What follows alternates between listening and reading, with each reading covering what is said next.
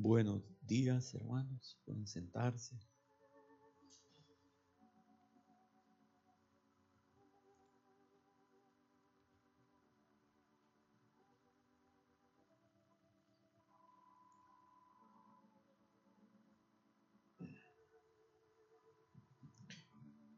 Las dos reuniones anteriores donde me ha tocado compartir, hemos estado viendo el camino de la bendición.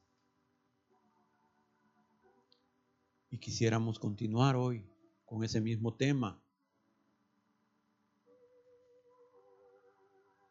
para que aprendamos juntos. Todos estamos aquí aprendiendo, yo con ustedes, sobre ese camino, hermanos, de la bendición, ese camino de la provisión, ese camino donde el Señor, si andamos por ese camino, nos promete ser nuestro pastor. Y entonces nada nos hará falta. Ese camino donde experimentamos la influencia divina, su apoyo activo, la disposición de las providencias de Dios a nuestro favor para nuestro bienestar.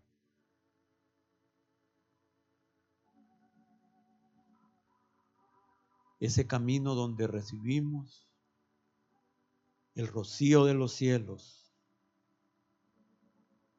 Ese rocío que muchas veces, así como cuando nos acostamos durante la noche, cae sin hacer bulla.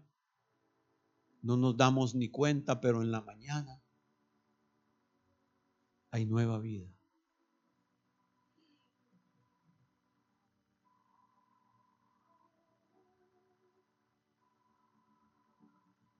Y ese rocío espiritual, hermanos, renueva, refresca,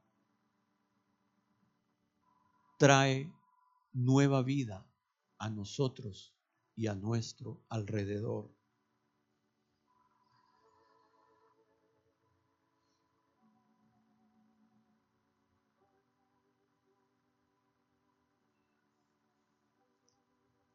Trae vida sobre todo aquello en que pongamos nuestra mano. Porque el Señor promete y todo lo que hace prosperará. ¿No dice así el Salmo 1, hermanos?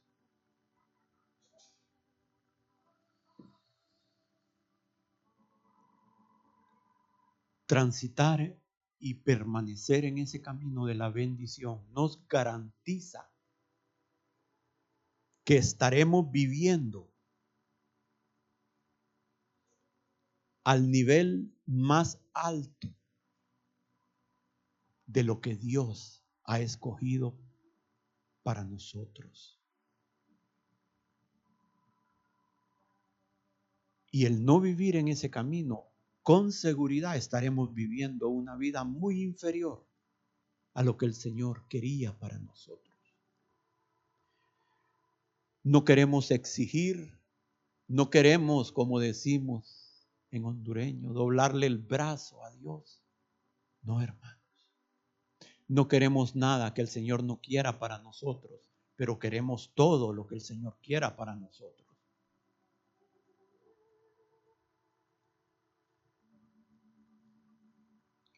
Porque no queremos sacrificar lo eterno por lo temporal. Amén, hermanos.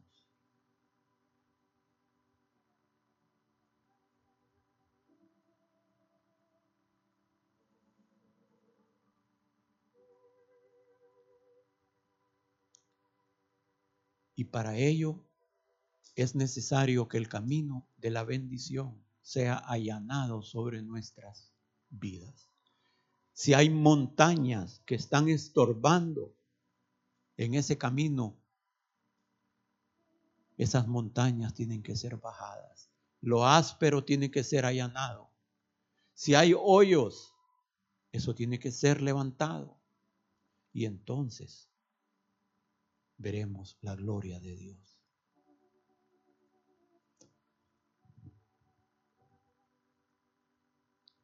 Hermanos, quisiéramos llegar a ser de aquellos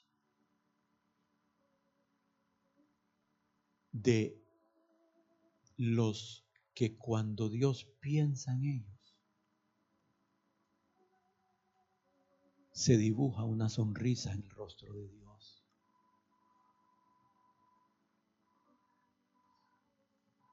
Y que al final de nuestra vida podamos escuchar esas palabras, bien, buen siervo y fiel. En lo poco has sido fiel, en lo mucho te pondré. Entra en el gozo eterno de tu Señor. Entonces,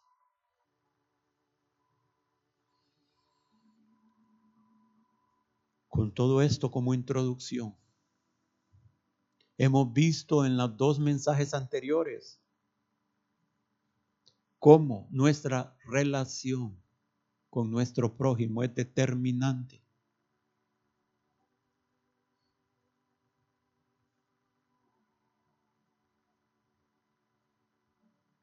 en la bendición de Dios sobre nosotros. Pero hay varios factores. Uno es la relación con nuestro prójimo.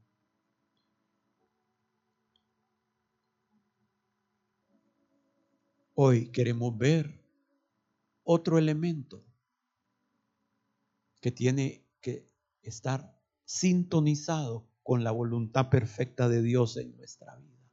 ¿Para qué? Para que en ese camino nuestro pie no tropiece en piedra.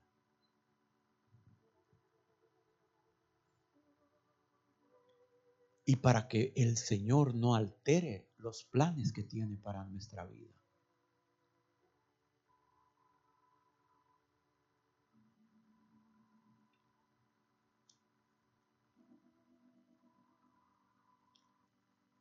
Y esa área que queremos ver hoy, hermanos, es el área de las finanzas. Ay, hermano, ya vamos mal.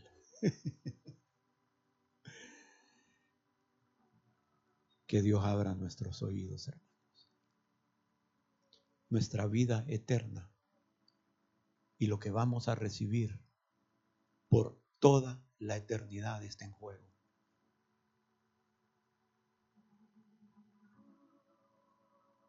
Desde el huerto del Edén vino la sentencia. Con sudor comerás el pan de cada día. Desde Edén, los hijos de Adán, hermanos, peñísquese, peñísquese, obedezca, peñísquese. ¿Qué siente? Dolor.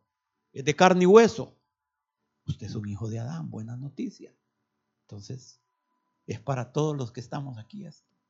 Los hijos de Adán desde entonces tienen que esforzarse, tienen que ser diligentes, tienen que hacer mucho esfuerzo para cubrir las necesidades propias y las de su familia y para poder vivir una vida cómoda. Invertimos nuestro trabajo nos esforzamos, somos diligentes, esperamos, porque los perezosos, los negligentes, no van a alcanzar mucho ni en esta vida ni en la otra. No estarán en los planes de Dios. No es que no van a ser salvos si aceptan al Señor, sí, pero ¿qué van a lograr aquí y qué van a lograr allá? Dios ama a los diligentes.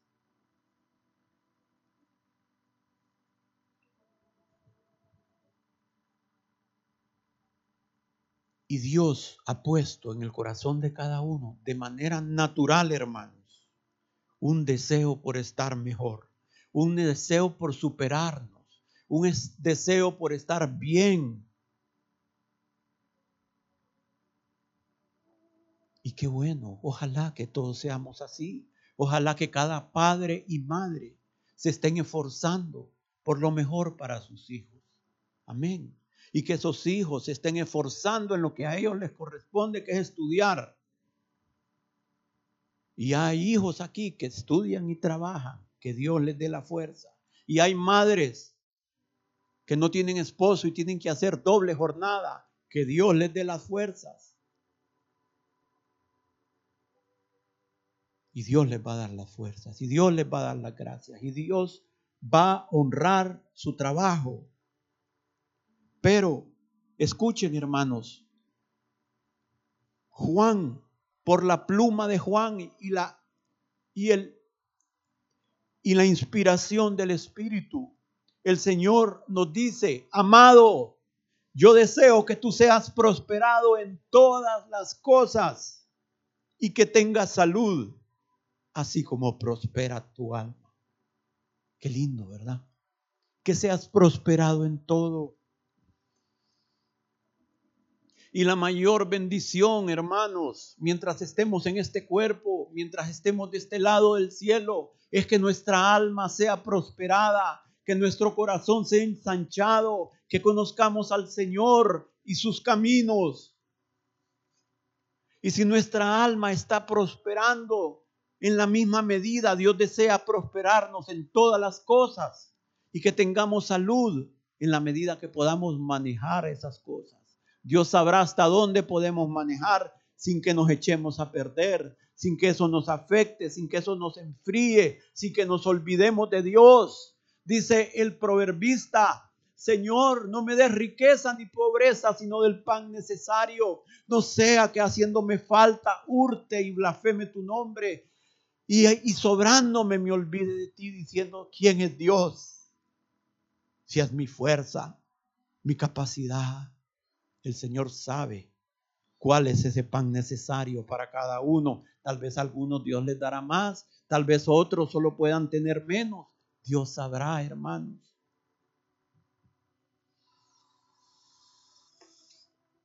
Y cuando hablo de bendición, que podamos estar en bendición, la mayoría de gente solo piensa en lo, lo físico, en lo económico. Hermanos, yo conozco gente millonaria.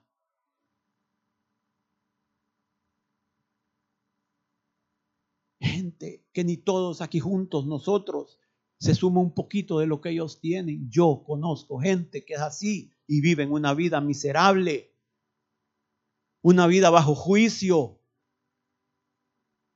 Eso no es vida, eso no es bendición, aunque tengan lo que tengan. Bendición es un ambiente, bendición es un contexto, bendición es un conjunto de cosas, bendición es conocer a Dios.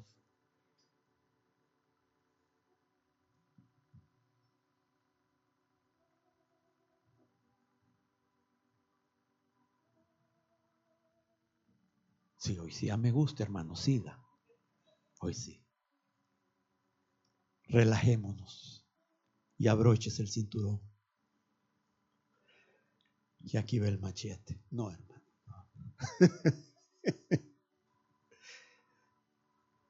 No, hermanos. Que Dios nos ayude a vivir este mensaje. Empezando por, por mí. ¿Cuántos dicen, a yo? ¿A yo? ¿Sí? ¿Usted también? Sí. Bueno, entonces vamos juntos por este viaje. Hermanos, el área económica es una de las áreas más difíciles de conquistar para un creyente.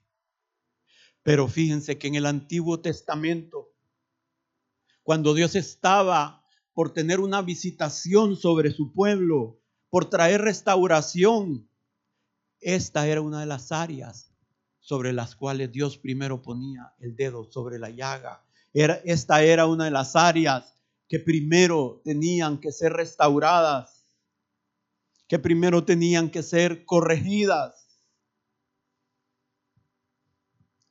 para que el camino estuviera despejado para la visitación del Señor, para que su pueblo recibiera todo lo que el Señor quería entregarles.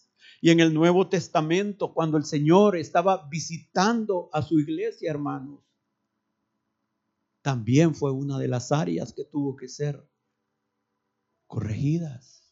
Y si no, pregúntenle a Ananías y a Zafira. Si saben la historia, ¿verdad? Si no, búsquela. Cayeron redondos, hermanos, por no andar rectamente en esta área. Y cuando Dios les iba a dar la conquista de Canaán, la tierra, vino el juicio sobre Acán. El problema es que Acán se llevó a un montón de otros más. Se llevó a sus hijos, se llevó a sus bueyes, se llevó a sus vacas. Y se llevó a otros del pueblo que por causa de él cayeron.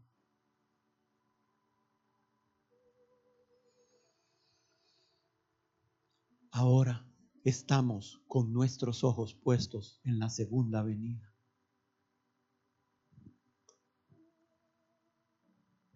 O nuestro encuentro con el Señor.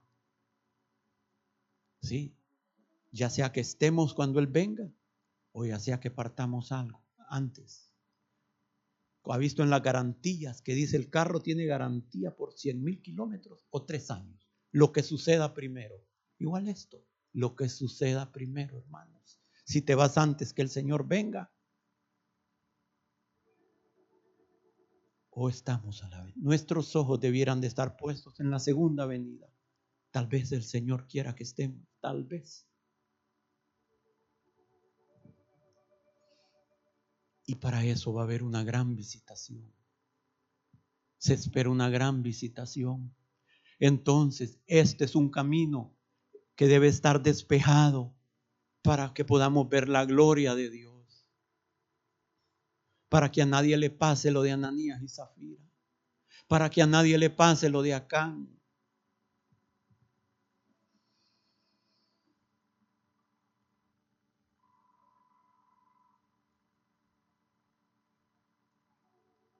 Le estamos dando a César lo que es de César y a Dios lo que es de Dios. Esa es una pregunta que solo usted muy privadamente puede responder.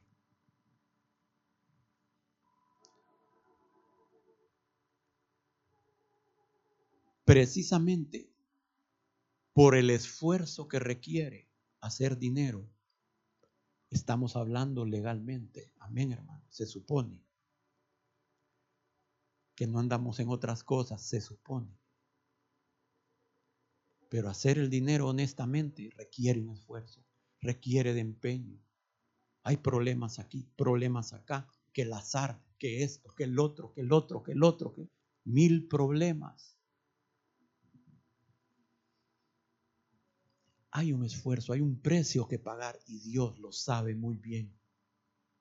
Por eso Él le da mucha importancia a lo que hacemos con nuestro dinero, sea poco, seamos asalariados o seamos empresarios.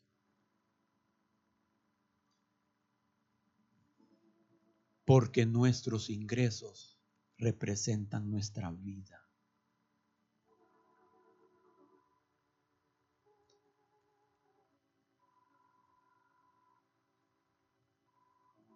Hermanos, al entregar por lo menos el 10% de nuestros ingresos, estamos reconociendo que la fuente de bendición es el Señor.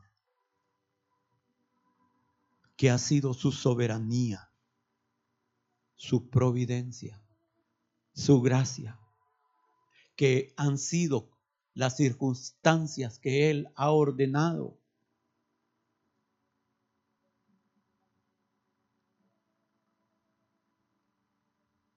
que si usted está en un terreno fértil es porque Dios lo puso en ese terreno fértil.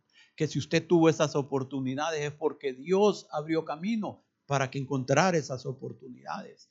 Y vaya, si usted tiene un talento especial, es más inteligente de lo normal, es más capacitado que lo normal, tiene intuición para los negocios. Al darle al Señor estamos reconociendo, eres tú, Señor, el que me ha dado este talento.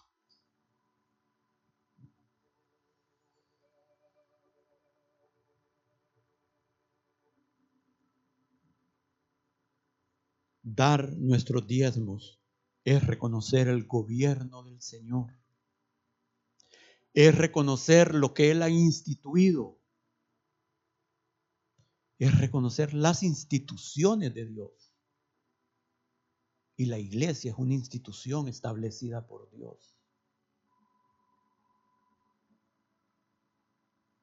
Como lo es la Santa Cena. Es un sacramento establecido por Dios. Como lo es el bautismo en agua. Es otro sacramento, es algo instituido por Dios. Y al nosotros obedecer, estamos reconociendo que eso lo ha instituido el Señor. Y Dios se mueve a través de lo que Él ha instituido. Ahí fluye el poder de Dios. Esas son las calles y avenidas que Dios nos ha dado. Desde luego, Dios nos encierra en un cajón. Dios puede, hasta en un estanco se puede manifestar. Dios, hermanos, es soberano, pero normalmente se manifiesta y fluye a través de lo instituido, porque honra lo que Él ha instituido. Y al dar nuestros diezmos y entregarlos a los sacerdotes,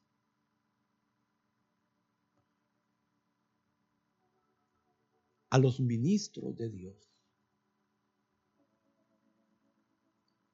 lo debemos de hacer con la conciencia que lo estamos entregando a Dios. Nadie nos tiene que agradecer porque demos los diezmos. Porque es a Dios a que se lo estamos dando.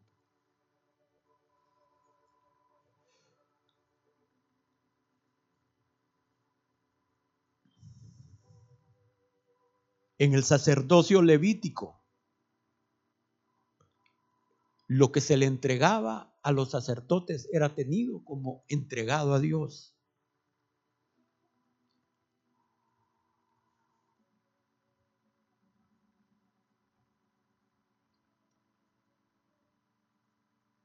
Y cuando damos ofrendas y limosnas, ofrendas a Dios y limosnas al prójimo, lo hacemos con la convicción que también se lo estamos entregando al Señor y que es el Señor el que lo está recibiendo. ¿Por qué? Porque Él habita, Él habita hasta en el más pequeño y destituido de los hombres, hasta en el más miserable,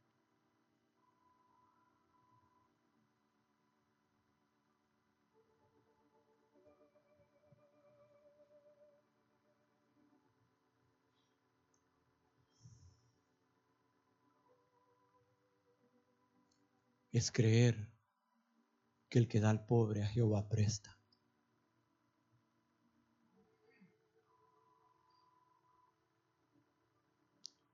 Hermanos, estamos hablando de bendición principalmente, pero el primer día yo comencé mencionándoles la bendición y la maldición. Les sugiero que lea Deuteronomio 27 y 28. Ahí habla sobre las bendiciones y las maldiciones.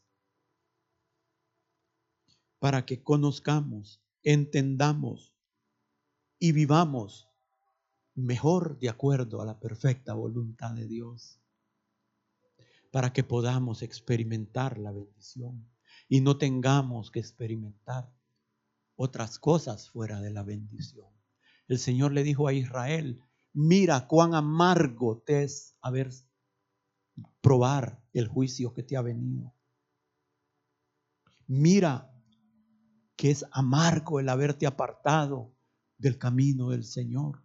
No tenemos necesidad de ver, de saborearlo, la hiel del juicio, porque estar bajo el juicio y la maldición es algo espantoso y horrible.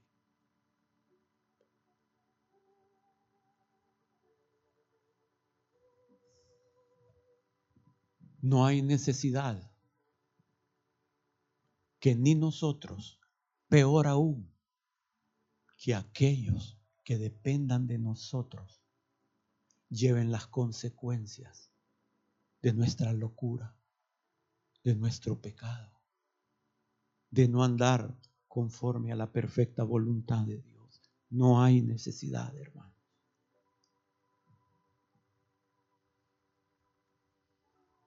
De nuestra rebeldía y falta de fidelidad. No, no, no, no.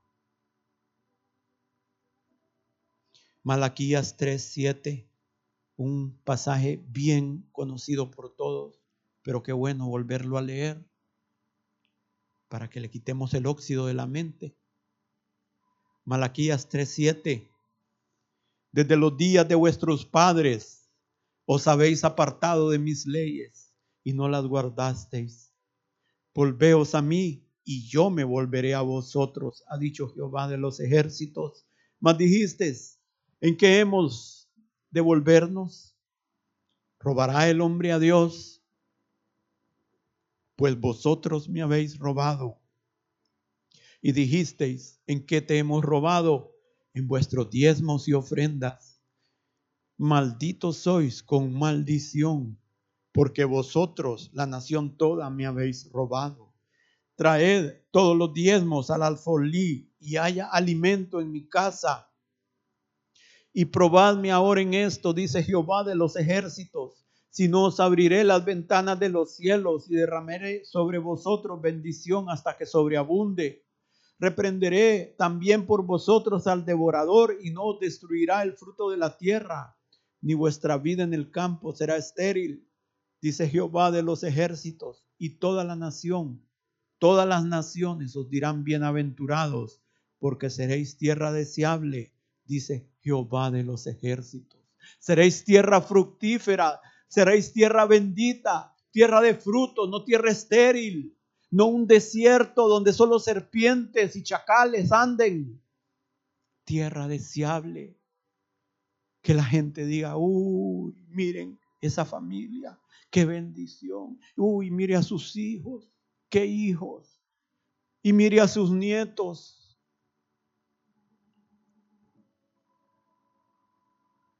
Tierra deseable. Diezmos y ofrendas son del Antiguo Testamento. Diezmos y ofrendas son del Nuevo Testamento. Diezmos y ofrendas serán del milenio, hermanos. Les doy la noticia por si no lo sabían, así que empecemos a practicar desde ahorita, si es que estamos ahí. Amén. Diezmos y ofrendas serán por la eternidad, porque eternamente el reino del Señor siempre habrá gente que gobernar, siempre habrá naciones que gobernar. Si no, ¿cómo es que algunos van a ser reyes y sacerdotes para siempre? Pues van a haber naciones que administrar. Esto es por toda la eternidad.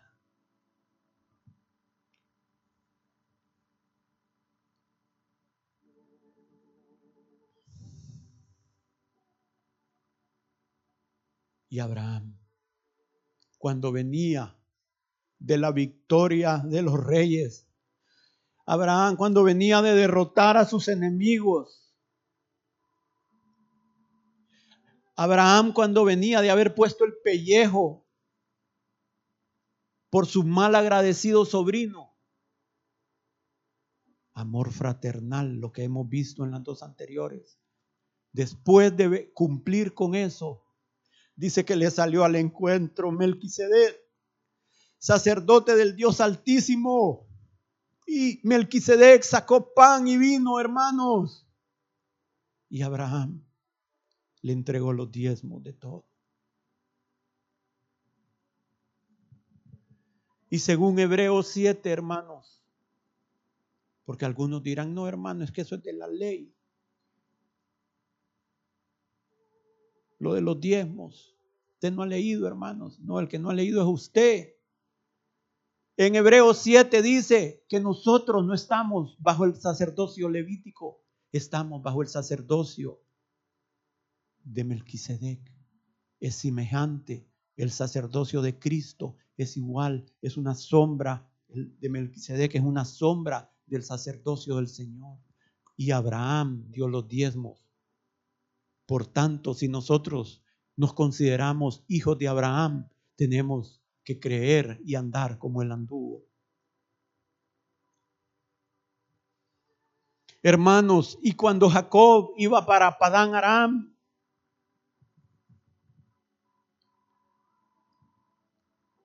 hermanos, yo a mí me impresiona cómo Isaac, su padre, porque supuestamente el mandado era buscar mujer.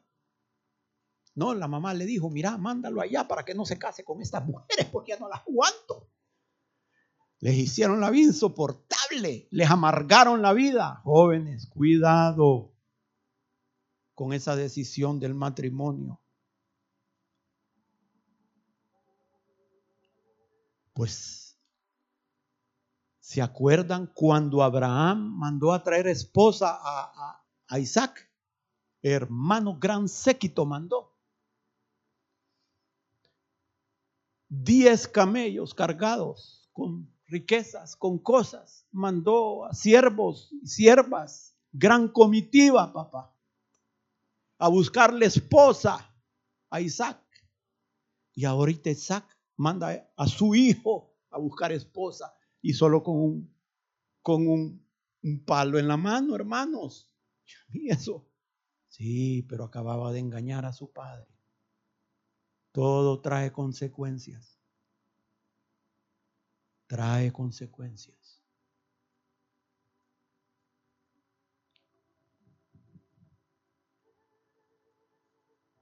Y ahí, cansado, de recorrer un montón de kilómetros por esas montañas, por esos desiertos. Cae rendido Jacob y tiene la visión de la escalera allí. Y ve al Señor allá. Y dice temblando, uy, esto no es otra cosa que puerta del cielo, esto no es otra cosa que casa de Dios. Aquí está Dios yo no lo sabía.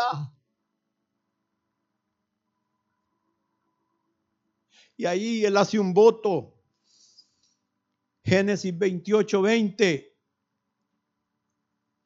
E hizo Jacob voto diciendo, si fuere Dios conmigo y guardare en este, y me guardare en este viaje en que voy, y me diere pan para comer y vestido para vestir, y si volviera en paz de casa de mi, a la casa de mi padre, Jehová será mi Dios y esta piedra que he puesto por señal será casa de Dios y de todo lo que me dieres, el diezmo apartaré para ti. Pero eso sucede cuando hay una convicción como la que tuvo Abraham con Melquisedec. Esto sucede cuando tenemos la convicción que tuvo Jacob. Esto no es otra cosa que puerta al cielo y casa de Dios. Dios está aquí, yo no lo sabía.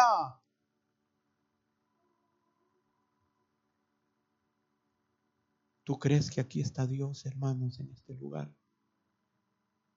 ¿Tú crees que esta es casa de Dios y puerta del cielo para muchos de nosotros?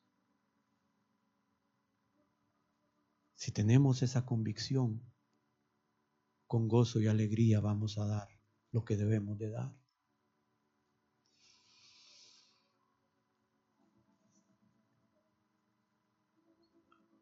Y yo sé, hermanos, miren, hay muchos aquí que son fieles con sus diezmos.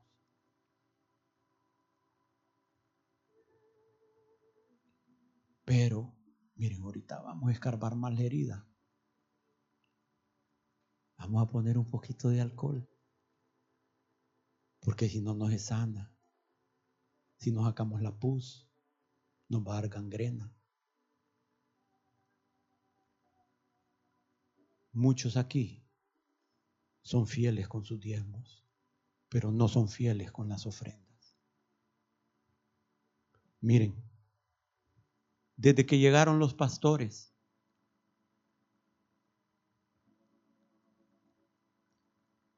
me ha tocado no administrar el dinero, no decidir sobre un centavo que se va a invertir aquí.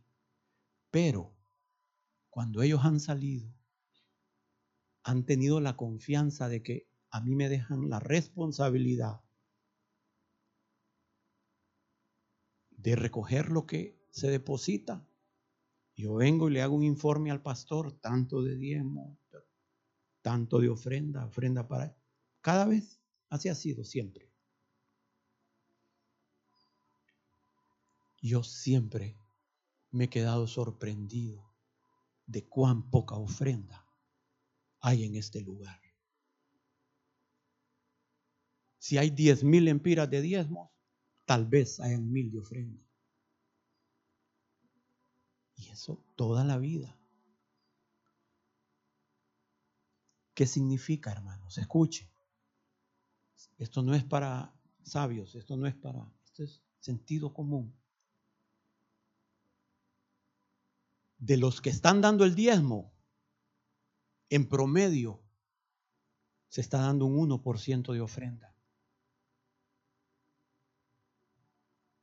En promedio. Y eso lo están dando las personas que dan.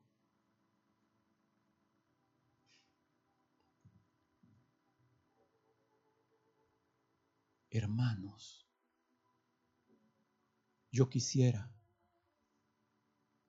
pero es que algunos dirán, no hermano, es que mire, mire, yo doy mi diezmo, pero por las necesidades de los que me rodean, yo oro, hermano, yo oro. Qué bueno, hermano, que ore. Pero también póngase claro.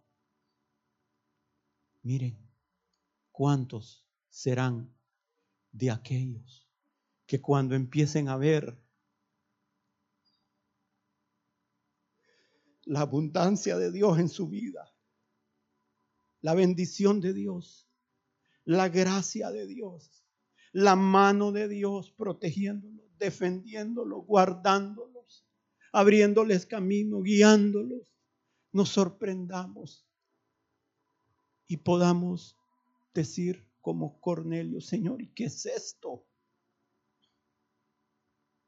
Entonces el Señor nos dirá, hijo, tus oraciones y tus limosnas han subido para memoria delante de Dios. Ya es tiempo, hermanos. Ya es tiempo.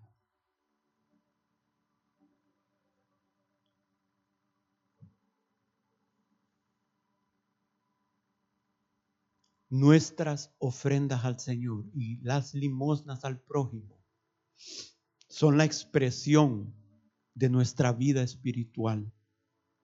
Le dan cuerpo, le dan vida. Respaldamos delante de Dios con hechos lo que decimos con palabras.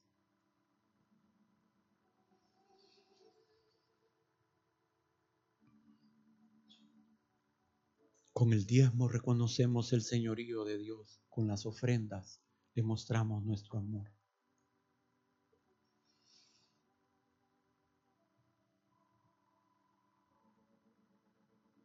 Ahora, ¿Por qué a veces no diezmamos o no ofrendamos? ¿Por qué? Miren, que el Señor es increíble. Ayer me mandaron un videíto. Ahí a la familia lo mandaron. Dura tres minutos. Y yo quisiera que lo viéramos. Tres minutos. Eh, Joel, ¿estamos listos? ¿Alguien puede apagar estas luces? Espérate, Joel, ¿alguien puede por favor apagar estas luces? Ponga atención, solo dura tres minutos, hermano.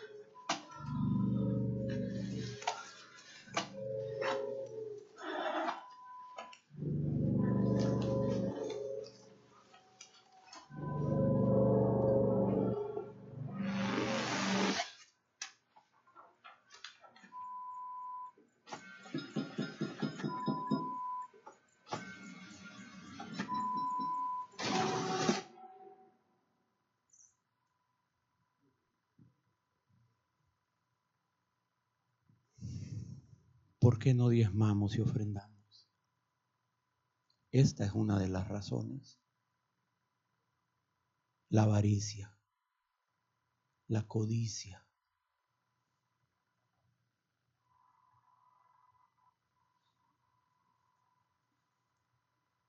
Eso en nuestro corazón es como un hoyo negro, hermanos, que se va a tragar todo lo que caiga cerca. Esa es una de las cosas que dice la Escritura, que el ojo no se cansa de ver. Eso nunca va a tener satisfacción si le damos rienda suelta, si no controlamos eso, si no sometemos eso. Y al final ese hoyo negro nos va a terminar tragando a nosotros. Y todo lo que acumulamos ahí va a quedar del otro lado.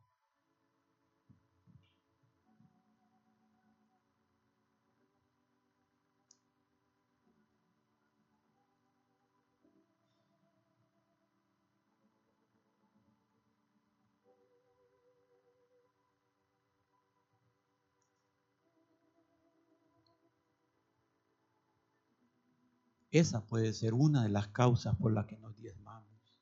Otra es que estemos condicionando en nuestro corazón el uso de los diezmos. Fíjense que hay gente que deposita y no, ¿y para qué van a usar esto?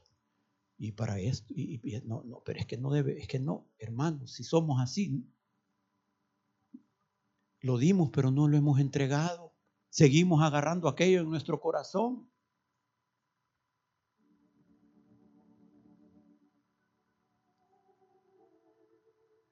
Otra causa es lo que nos dijo la profecía.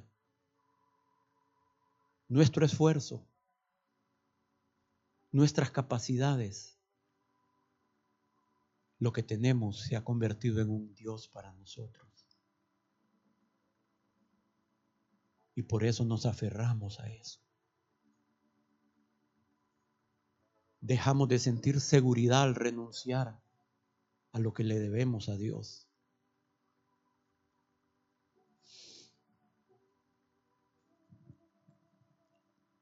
Hermanos, esto no es un problema nuevo. Vaya, algo de consuelo. ¿ah? Este no es un problema nuevo.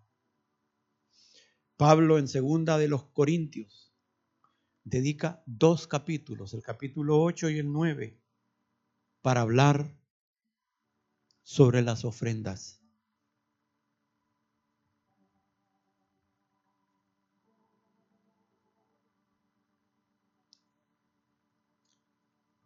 Y quiero aclarar, hermanos, porque decimos los diezmos es obligación a los que diezman, sí. Las ofrendas no, no, hermanos. Las ofrendas son obligación. Lo que no es obligación, lo que no está estipulado es la cantidad. Pero Dios espera ofrendas.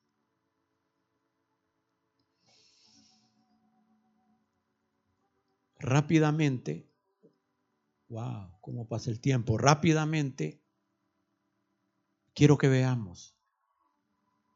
En el Antiguo Testamento había un primer diezmo que era específicamente,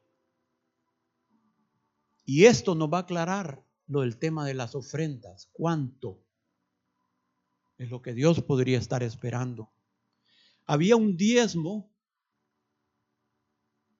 de animales y de frutos del campo que era directo para los sacerdotes y levitas, para el sostenimiento del ministerio del templo, ya que ellos no tenían heredad en Israel, su heredad era el Señor y los diezmos y los diezmos del pueblo. Con eso subsistía esa tribu. Con eso subsistían los sacerdotes. Y lo vemos en Levítico 27, 30.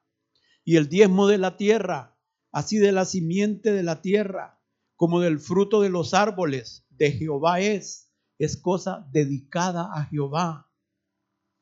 Número 18, 21. y he aquí, yo he dado a los hijos de Leví todos los diezmos en Israel por heredad, por su ministerio, por cuando ellos, sirven en el ministerio del tabernáculo de reunión. Y a su vez, los levitas y sacerdotes, cuando recibían ese diezmo, ellos daban el diezmo de los diezmos. Todos diezmamos y ofrendamos. Aquí nadie está exento. Más bien, nuestros pastores son ejemplo para nosotros. Había un segundo diezmo que se apartaba para la celebración de las fiestas, para la celebración y el patrocinio de las tres fiestas principales.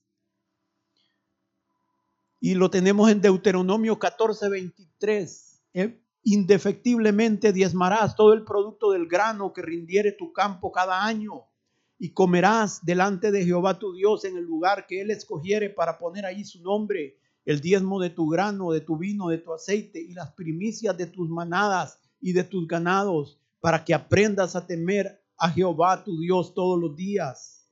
Deuteronomio 12:11, y al lugar que Jehová vuestro Dios escogiere para poner en él su nombre, ahí llevaréis todas las cosas que yo os mando, vuestros holocaustos, vuestros sacrificios, vuestros diezmos, las ofrendas elevadas de vuestras manos y y delante de Jehová vuestro Dios, vosotros, vuestros hijos, vuestras hijas, vuestros siervos y vuestras siervas, y el levita, el levita que habita en vuestras, en vuestras habitaciones, por cuanto no tiene parte ni heredad con vosotros.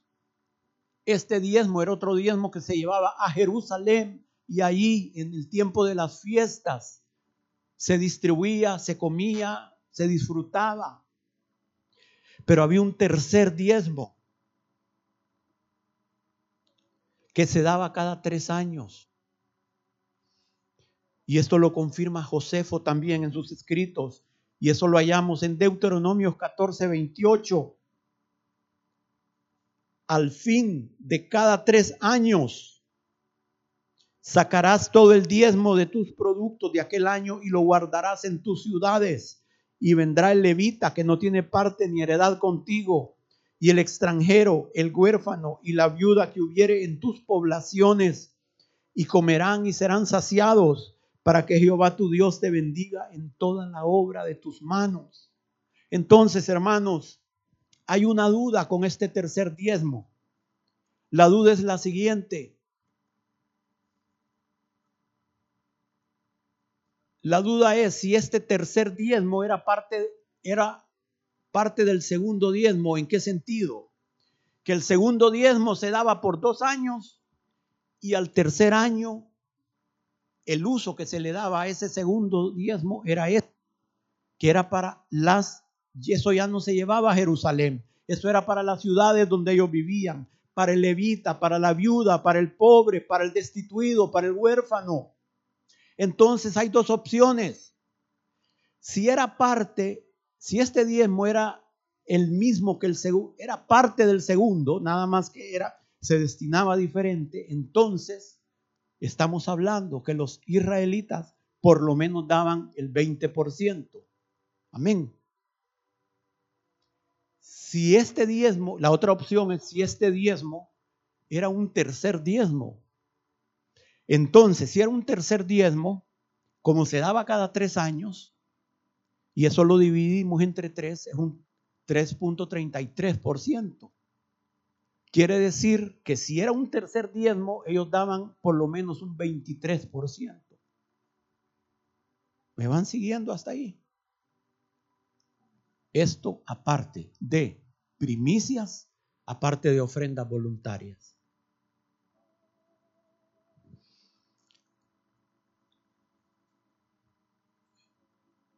El gobierno de José en Egipto también nos da una idea de lo que podemos esperar para el, para el milenio. Porque el gobierno de José en Egipto es, un, es una sombra de lo que va a ser el milenio, hermanos. Nuestro José espiritual. aquel que tiene sus graneros llenos para nosotros. ¿Y cuál era la ley en tiempo de José? Que se debía de dar el quinto de la tierra. ¿Cuánto es el quinto de la tierra? El 20%. Creo que eso es lo que podemos esperar para el milenio. Queremos estar en el milenio, hermano. Quisiéramos, si el Señor nos lo permite. Sería un buen mensaje con hechos que el Señor viera qué estamos haciendo con nuestras finanzas.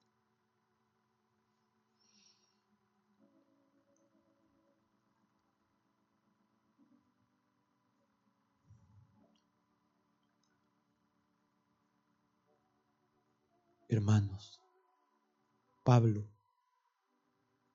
en esa carta de los Corintios, Pablo, aquel hombre que había ido al tercer cielo, ese hombre que oyó cosas y vio cosas inefables, cosas que no es posible expresarlas con lenguaje humano.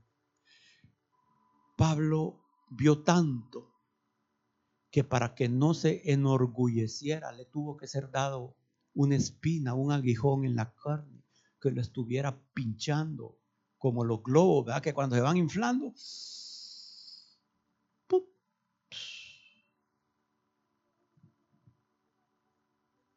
le tuvo que ser dado un aguijón en la carne para mantenerlo humillado y humilde. Ese hombre de grandes revelaciones, allí nos da un gran secreto.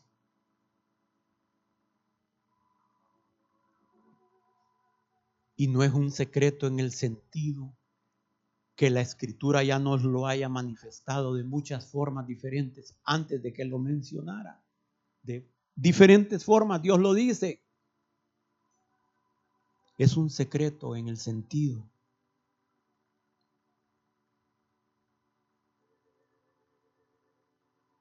que únicamente será descubierto por aquellos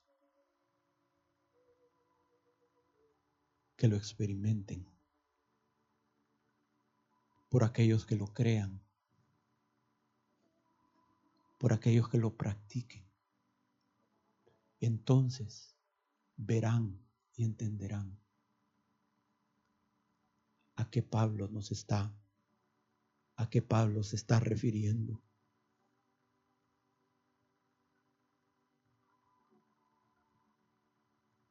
Y si solo entendiéramos ese, ese, ese versículo de Pablo, solo ese, nuestra actitud con las finanzas cambiaría. ¿Saben cuál es el secreto? Que Dios ama al dador alegre.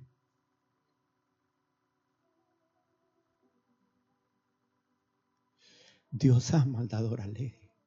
Porque nuestro Dios es un Dios que da con alegría. Dice Santiago que Él nos da abundantemente, sin reprocharnos. ¿Cuántas veces nosotros damos y reprochamos al que le damos? ¿Cuántas veces le sacamos en cara? ¿Cuántas veces lo hacemos sentir mal por estarnos pidiendo? Sin nosotros agradecer que somos los que estamos dando y gracias a Dios no somos el que está pidiendo, hermanos. Dios ama al dador alegre. Y Él no nos reprocha cuando nos da, hermanos. Él da con alegría. Por eso Él ama a aquellos que dan con alegría.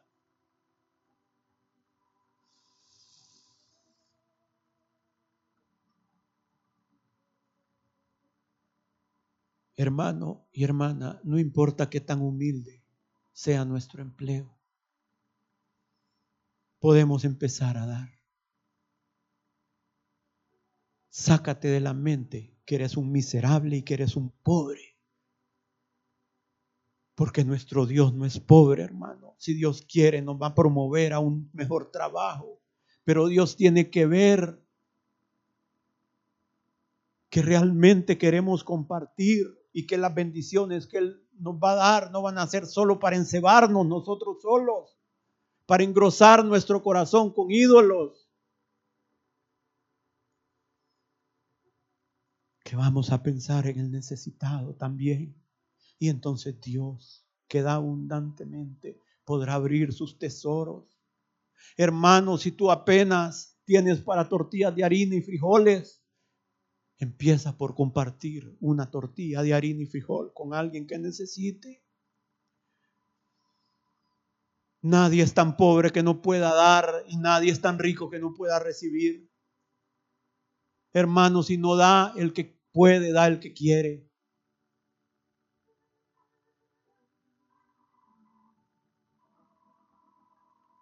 Creo que el pastor nos ha dado testimonio de la mamá de la hermana Mel. Creo que ella de sus provisiones iba apartando, iba apartando. Creo que era su mamá. Apartando, apartando bolsitas, bolsitas, bolsitas para los necesitados.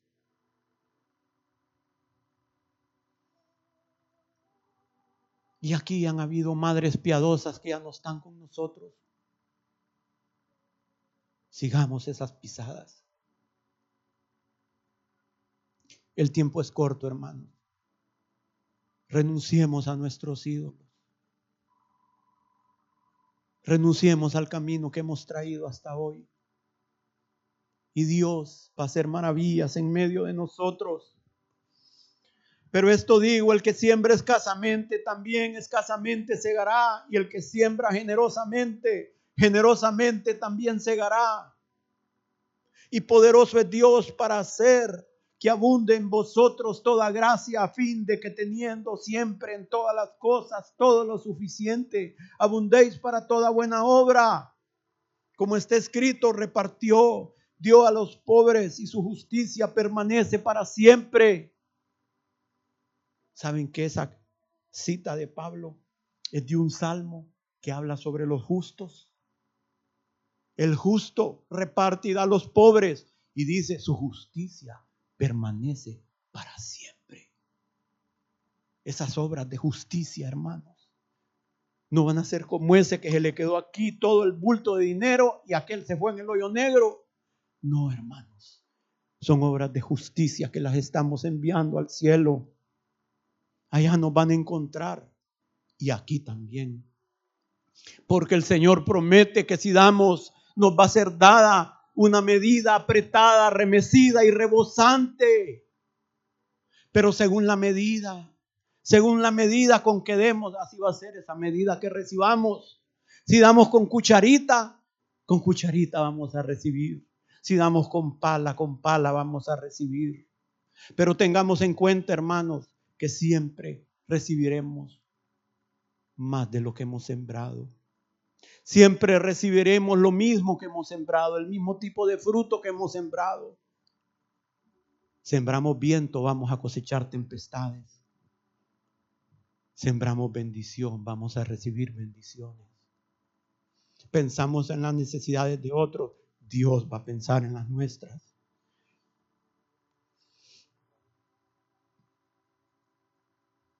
Y el que da pan y el que da semilla al que siembra y pan al que come, proveerá y multiplicará vuestra sementera y aumentará los frutos de vuestra justicia, sí, los frutos de vuestra justicia, las obras de justicia de los santos, para que estéis enriquecidos en todo, para toda liberalidad, lo cual produce en medio de nosotros acciones de gracias a Dios porque la administración de este servicio no solo suple lo que a los santos falta, sino que también abunda en muchas acciones de gracias a Dios. Pues por la experiencia de esta administración glorifican a Dios por la obediencia que profesáis al Evangelio de Cristo y por la liberalidad de vuestra contribución y para todos, para ellos y para todos asimismo en la oración de ellos para vosotros.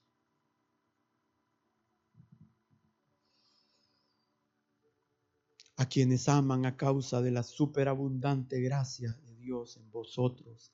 Gracias a Dios por su don inefable, dice Pablo.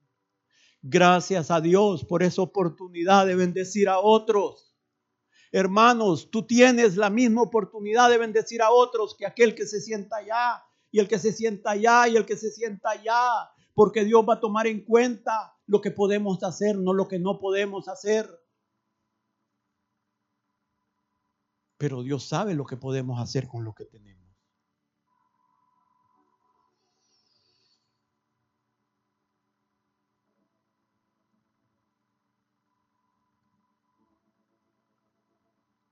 Pónganse de pie, hermanos.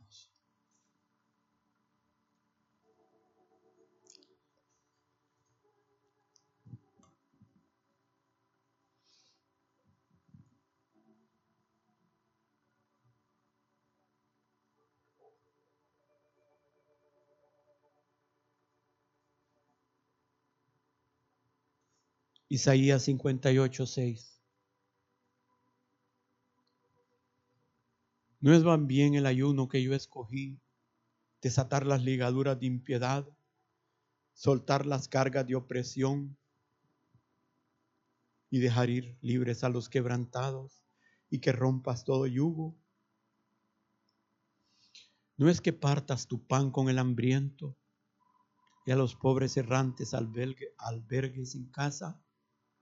Que cuando veas al desnudo lo cubras y no te escondas de tu hermano. Si a veces nos escondemos, no físicamente, con la actitud que tenemos. Entonces nacerá tu luz como el alba y tu salvación se dejará ver pronto e irá tu justicia delante de ti y la gloria de Jehová será tu retaguardia. Entonces invocarás y te oirá Jehová y clamarás y dirá él, heme aquí. Si quitares de en medio de ti el yugo, el dedo amenazador y el hablar vanidad, y si dieres tu pan al hambriento y saciares el alma afligida, en las tinieblas nacerá tu luz y tu oscuridad será como el mediodía. Jehová te pastoreará siempre y en la sequía saciará tu alma y dará vigor a tus huesos. Deseo que seas prosperado en todas las cosas y que tengas salud, así como prospera tu alma. Y dará vigor a tus huesos, salud física, y serás como huerto de riego y como manantial de aguas, cuyas aguas nunca faltan, y los tuyos, nuestros hijos van a cosechar bendición.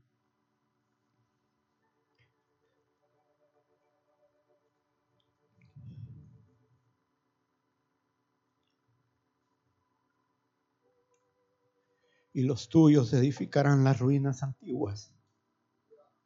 Los cimientos de generación y generación levantarás a través de ellos, nosotros a través de ellos, el legado nuestros hijos y nietos y bisnietos. Y serás llamado reparador de portillos, restaurador de calzadas para habitar.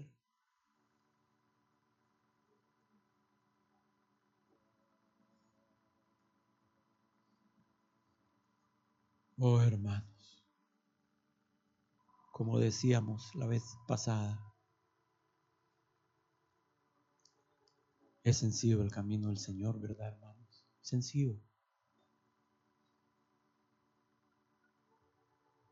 Pero a veces hay que acostarse en la cruz.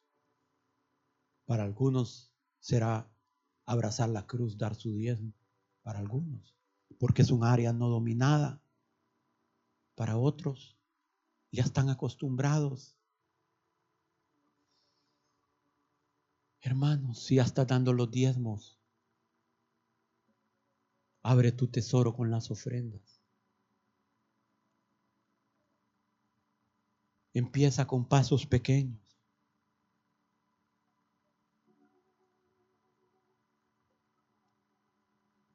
Si supieras, como dice la, dijo la profecía, quién es el que te pide. Si supiéramos, hermanos, quién es el que nos pide. Viene la mujer muerta de hambre, aquella, la viuda, en la gran sequía. Habían caído mil a un lado y diez mil a su diestra. Y viene la viuda a recoger un poco de leña para comer, preparar. Esa sí era la última cena. Esa es la última cena del Antiguo Testamento. La última cena. Y viene el profeta y le dice, mujer, dame agua. Y gran sequía. Y le da agua. Mujer, dame una torta a mí primero. Así está Dios con algunos aquí, parado delante de ti, ahí enfrente de ti está Dios. Hazme una torta a mí primero.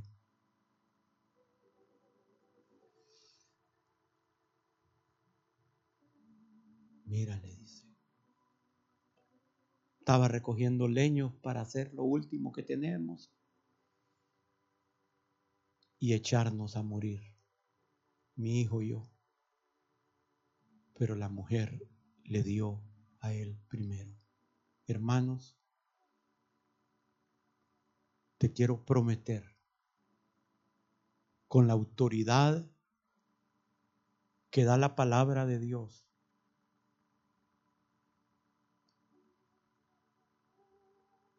Porque el que va a cumplir no soy yo, es Dios. Te quiero prometer que si tú honras a Dios con tus bienes, con tus primicias, con tus ofrendas, que aquí ya no sea un 1%, con tus ofrendas, la harina de la tinaja no escaseará, ni el aceite va a disminuir de la tinaja.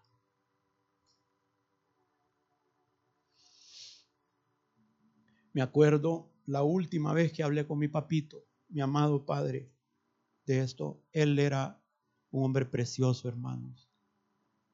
Dios me dio un ejemplo de un hombre honesto y trabajador. Yo quiero honrar esos pasos.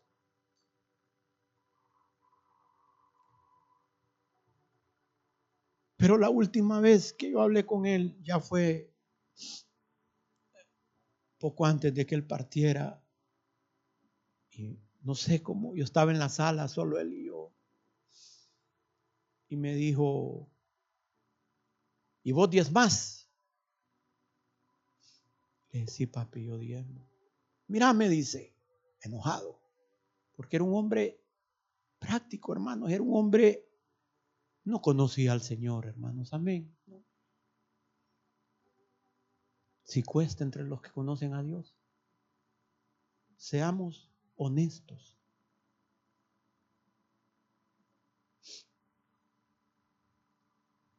Mira, me dice, el maná no te va a caer del cielo.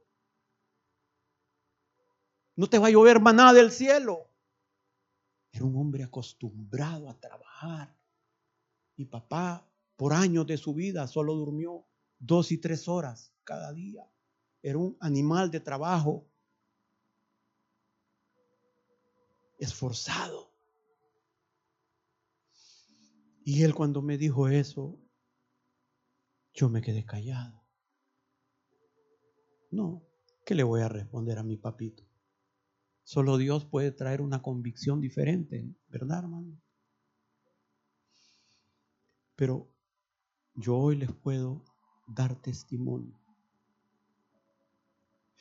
que yo sí he visto el maná llover del cielo. Yo sí les puedo decir. Nosotros hemos recibido la provisión de Dios y no ha sido por mi capacidad. Ha sido a pesar de mi capacidad, de mi poca capacidad. Nunca, nunca nos ha faltado.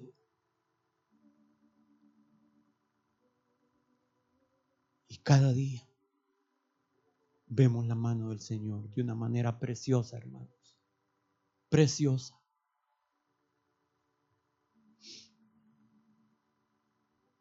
Entonces, este camino funciona, hermanos. Pero funciona de las dos vías. Funciona. Se lo quiero asegurar de las dos vías. Si usted no es fiel, funciona también. Pero queremos estar del lado de los benditos de Jehová. Queremos estar del lado de aquellos que Dios saque la cara por ellos. De aquellos que Dios diga, ninguna arma forjada contra ti prosperará. Porque yo soy tu Dios. Oh Señor, ayúdanos, ayúdanos a entender estas verdades tan sencillas, Señor. Estas verdades tan sencillas, Señor. Pero para algunos de nosotros tan difíciles de vivir. Pedimos esta mañana un milagro de tu Espíritu Santo, Señor sobre cada uno de nosotros, sobre nuestros corazones. Que aquí desde el más pequeño hasta el más grande entendamos esta verdad tan práctica, Señor, tan real, para que nuestros graneros puedan ser llenos de todo lo bueno, de toda bendición, para que no tengamos grito de asalto en nuestras casas, Señor, ni que hacer huida para que no tengamos esterilidad en nuestra tierra, Señor, sino abundancia, bendición.